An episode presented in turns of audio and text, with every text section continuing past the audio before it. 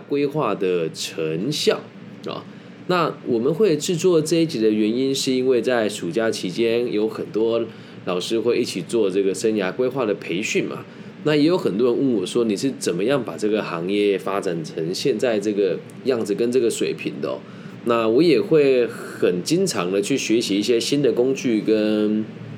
新的技巧。但我后来发现一件很有趣的状况是，呃，我们现在在学东西越来越偏离问题的核心。因为既然我们要做的是生涯规划的的部分，我们就得知道自己想要的是什么，还有要解决的议题是哪一些。所以从这个角度出发，要先让大家理解哦，生涯规划的重点不是你自己以为你自己可以做什么，而是你自己想要什么。再重复一次哦，生涯规划的原本的本意哦，重点不是你自己你以为你自己适合什么，而是你自己想要什么。所以，如果本身是很之前的咨询师，其实我们可能就会需要使用某一些工具去厘清所谓的个案的需求。那讲到这个地方，有人会讲说，那什么叫之前的咨询师？是以年资来分辨的吗？那倒未必哦，而是应该很认真的去思考，还有从客观的角度出发，一个生涯规划的这个工作者，他有没有实际的人生经验？假定他是有实际人生经验的人，那本质上其实也不大需要透过工具来协助他理解个案的需求。因此，如果我们今天硬硬要说他使用桌游是有必要的，就是因为咨询师的本身对于个案的了解其实不够深入。那这时候就有人会说了，老师，那如果是团体的生涯规划，使用一些工具，难道？不可以吗？我必须得说，我的立场不是不可以，因为大部分的不是大部分了，在台湾所使用的这些桌游的目的都只有一个，去找出你自己想要的是什么，又或者是你适合做什么工作。可是我的真心话是，每个人的需求都是一样的呀。这要回归到我们在读书会里面，还有在本频道很常提到的阿德勒博士所提出的优越目标。每个人的需求都是一样的，我们都渴望自己被认同，还有能够被社会所利用。那这两个点，其实在大部分做生涯规划的老师，并没有这样子的逻辑。而会认为，我们协助孩子找出目标，就比如说问他要的是金钱呢，问他要的是家庭呢，还是要这个周休二日的生活？如果你的需求是这么基础的，也不需要透过工具来操控，来来操控。那至于你适合做什么工作的这个问题啊，其实根本上根本就不需要被讨论。出了社会之后啊，大家都是一张一张白纸，一张一张的白纸啊！我不知道大大家认不认同哦。只有几个科系的发展会比较有方向上的这个局局限性，比如说法律啦、资工啦、电机啊、会计啊、医学啊等等相关的这些科系。那其余的科系你要学以致用，基本上的难度也是相当的高。因此，如果你使用桌游这个游戏标榜玩桌游可以找出你适合的工作，那我个人认为那是不大可能发生的。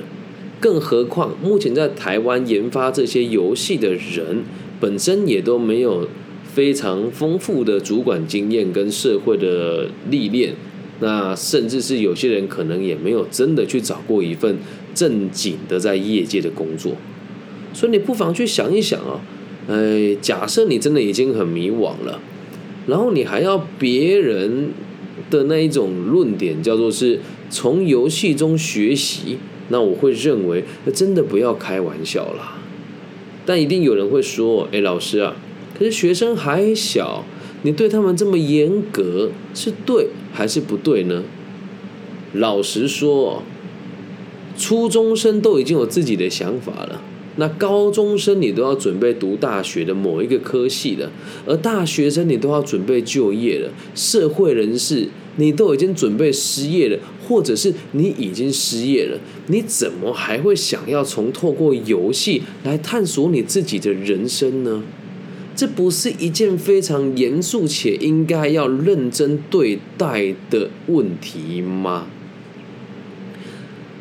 如果你要跟我说小学生的游戏可以让他们促进探索自己的机会，那我一定要很认真的告诉你哦。假设你小时候已经习惯这样子被误导了，而不是用有逻辑的方式，用亲身体验的这个经历来探索自己的未来，那长大了以后，你就更难以务实的去探索你自己呀。游戏当然没有不好。只是，如果做到生涯规划这件事情，我们还得经过游戏来做辅助的话，那就代表这样子的老师的功能其实是薄弱的啊。那这时候又有人会讲啊，老师啊，那我们用这个工作坊的逻辑来进行，有什么不对？让更多人可以去讨论他们的未来，交换彼此的想法。如果你把这个东西放在大学生的团体当中，你就会发现，你也是引导一群没有社会经验的人讨论自己未来远大且不踏实的目标。而可怕的事情是，这么去进行，其实彼此之间都会认为，哎呀，我们好像学到很多东西。可是等你要踏出社会的那一刻，你就会发现，天哪，我好像什么都没有学到。而在最近，台湾非常一股脑的吹起所谓的生涯规划的热潮，那也在最近几年发生，发现了很多新的这个团体或者是专家。那现在大家就很流行啊，在如果你在其他地区听到这个说法，也请你不要讶异，因为这是目前台湾生涯规划领域的真实的状况。大家都会很乐意去社群媒体上面购买广告，然后呢，会邀请几个学生回来跟大家分享他得到了这群的辅导之后做了什么样子的工作。但是其实话说回来哦，并不是说这些人的成就不好，或者是回来反馈的学生说的是谎话，只是真的我们很常会用企业的这个大小。或者是知名度来衡量一个人的就业辅导做的成不成功。那在这样子的逻辑当中，如果我们进行的方式是一个对着一个去咨询，并且定出明确的目标，那肯定是没有问题的。而现在大家很流行办所谓的工作坊，然后颁发所谓的研习证书。那这个研习证书里面就又很讲求所谓的多元化，也就因此就延伸出很多什么。多元的什么道具的学习啦，什么 MLP 啦，然后什么桌游来探索自己等等等等的，那么后面延伸出的问题就更麻烦了。我们培训生涯规划的老师的时候，因为本身是没有社会历练的，所以很容易被行销的手法蒙蔽，因此他们会花费大量的金钱来购买这些桌游，或者是接受他们的培训。一旦这个事情发生了，新进的生涯规划老师就会一直认为教大家玩桌游，还有教大家探索自己的适性的重要性是大过于给个案明确的建议的。于是整个天平就会往另外一边倾倒过去。那很多人建议我说：“李老师，那你也自己去开发一份这个桌游吗？”以前的想法一定是我才不愿意这么做，但现在的想法是。我得想出一个两全其美且能够让大家都能够务实使用的工具出来，所以也希望大家能够理解哦。今天我表达的我的立场，可能在往后也会影响到我的工作邀约，因为有很多人会跟我说：“李庚希老师，我们必须得要你使用工具跟牌卡。”我一再的表态，我说我认为这个作用其实不大，而和我认识比较久的承办老师或者是学生也都能够理解我的立场是什么。因为桌游所使用的这个结果，就是带你探索你的需求的这件事。我基本上跟你讲话对谈五分钟，我应该就可以知道个九成。并且认真的告诉你，你的认知的盲点跟思考的谬论在于什么地方。因此，我本来就不会想要使用这一些桌游，但是也不能说为了五斗米折腰哦。应该这么说，希望让更多人都可以理解生涯规划的本意跟本质是什么。我自己基本上所有的生涯规划的牌卡跟桌游，我自己也都有购买一份。为什么呢？因为很多这个官方单位会指明要和他们这样子的人合作，而我不能造成我的承办老师跟承办长官的压力，因此我也得去学习他们的技巧。这时候你可能也会讲，那照你这个逻辑讲，你既然不认同人家，你干嘛去学人家的东西，还录制这一集来否定别人的立场呢？最后你一定会问我说有没有用？我一定要告诉你啊，它是有用的，因为不管你用什么样子的方法，什么样子的过程，拐也好，骗也好，骂也好，或者刺激他也好。生涯规划最重要的结论，就是让他有实际的目标以后开始行动，并且给予工作计划的同时，还积极的追踪。只要用任何的工具，最后有达到这样子的目标，都是有用的。所以，请大家不要对号入座。可是很遗憾的是哦，我在这么多地方做督导，还有去这么多地方跟大家分享生涯规划的技巧。本质上愿意做追踪的人其实很少。那你说，那如果是照这个逻辑讲，你今天做这一集的立场又是什么呢？我想要让大家知道一件事哦。假设你们是想要用桌游来学习的话，你自己本身是迷惘的人，我就得告诉你，这个想法跟逻辑是很危险的。人生不知道要追求什么是可大可小的事情。讲一句玩笑话，这个世界有百分之八十的人都不知道自己在做什么。那如果你自己真的想要认真的探讨这个问题，你就一定得严肃的去看待。玩玩游戏，或是一群朋友聚在一起讲讲屁话，那是一点帮助都没有的。所以你也不要以为那东西有用，你玩完了之后会觉得，哎呀，对啊，这个牌卡说我适合做设计师啊。然后我又是一个不想跟别人互动的人，于是牌卡的结果就告诉我来做室内设计师的助理。然后呢，你就会发现一件事：如果你不喜欢跟别人互动，你做什么工作都不会过得太开心啊。而你在操作牌卡的同时，也有一种安慰自己的心态。其实你在做每一件事情的时候，心里面早就都已经有答案了，你只是透过牌卡来支持自己的想法而已。而另外一种人哦，其实更辛苦，你根本什么都不想做，于是你也一样用牌卡操作完了之后，就告诉别人我的结果是这个样子，但我所学的是那个样子，所以我现在什么事都不能做。而你看你的生涯规划老师也刚好达成一种恐怖的平衡。当你不开心了、迷惘了，又找他翻翻牌卡、玩玩桌游，找一群人来玩一玩，感觉你很棒、很认真、很积极，可是你却什么事都不做啊。那接下来讲一讲这个生涯规划的长官跟官方单位哦。如果你的，毕竟这是我的立场，可是如果您要我配合学校使用这些教材，我也都会使用。而在最后，我会给出明确的建议。那倘若你们。请了这一群老师或者是创作者来，他们最后的结论都只是跟你讲，哎，他这个样子哦，就应该要做什么工作比较好。但是可怕的事情是，他并没有带孩子明确的去了解这个业界的真实的状况，并且教他写履历自传，还有协定他找出几份可以去执行的生涯目标。那么这样子的辅导，我们就得扪心自问，到底是有用还是没有用的？我相信大家听完这一集哦，应该也有很多自己的想法。那如果你本身就很依赖牌卡，或是依赖这种桌游来做进行的老师，我只能说，我也认为大家的立场都是值得被尊重的。可是如果到最后的根本没有解决他们的问题，那我们弄了这么多花里胡哨的东西，目的到底是什么呢？现在台湾的状况就真的是很棘手，大家都不愿意正视问题的本身。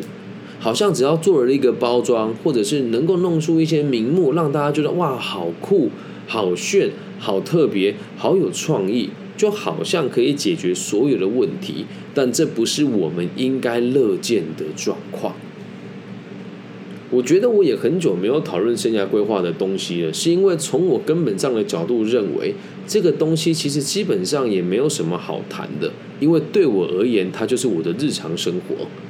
你说老师培帮我们做做培训，这都没有问题啊。但我的节目的定位无法带大家来做培训，因为真的会当生涯规划老师，大部分的人也都不会听我的节目，他们会购买一些来历不明的人的课程。但很有趣的是。这些人也就是很擅长于出书跟做桌游，或者是用一些看起来很特殊的方式，其实本质上并没有变的教育方法，来让大家认为他们很像很专业。那我只能说，我的节目的存在其实就是想让大家知道，生涯规划它本来就应该很扎实，所以后来才用个体心理学、儒学，还有古印度哲学、释迦牟尼的思想来做推广跟开发。那也希望大家可以理解啊，生涯规划的问题本来就应该非常沉重且认真的去面对。至于桌游做生涯规划的成效呢，我只能讲还是没有问题的。如果带领的老师到最后有告诉你你该怎么开始你的第一步，那么我认为问题就不大了。但如果玩完了之后，只是告诉你说：“哎呀，你这个什么型的人格适合读什么科系”，就结束了的话，那基本上这就是白搭了，理解吧？它不是算命，也不是一种体验，它必须得有效。所以我自己在做课程的时候，我也都觉得很尴尬，也很纳闷，也很痛苦的原因是，我在做生涯规划的时候，不管你来自于哪个阶级，想过什么样子的生活，或者是想达到什么样子的高度。我都会一视同仁的协助你去找出你真正的需求，而不是用一些包装的手法去延续你的问题，接着再继续跟你收费。那你去仔细想，那开发桌游的大家的立场是什么？一多一个噱头，二多一个身份，三大部分的教育者也都希望看到不一样的内容，谁还管你有没有用呢？所以也希望大家听完这一集之后，也不要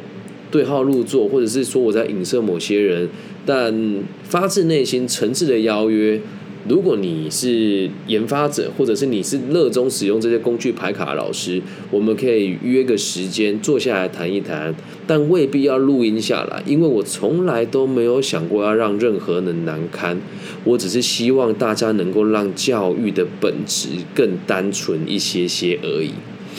那最后的最后，也要跟大家呼吁一个逻辑哦。假设你自己是学校的老师，你想要帮你的孩子做生涯规划，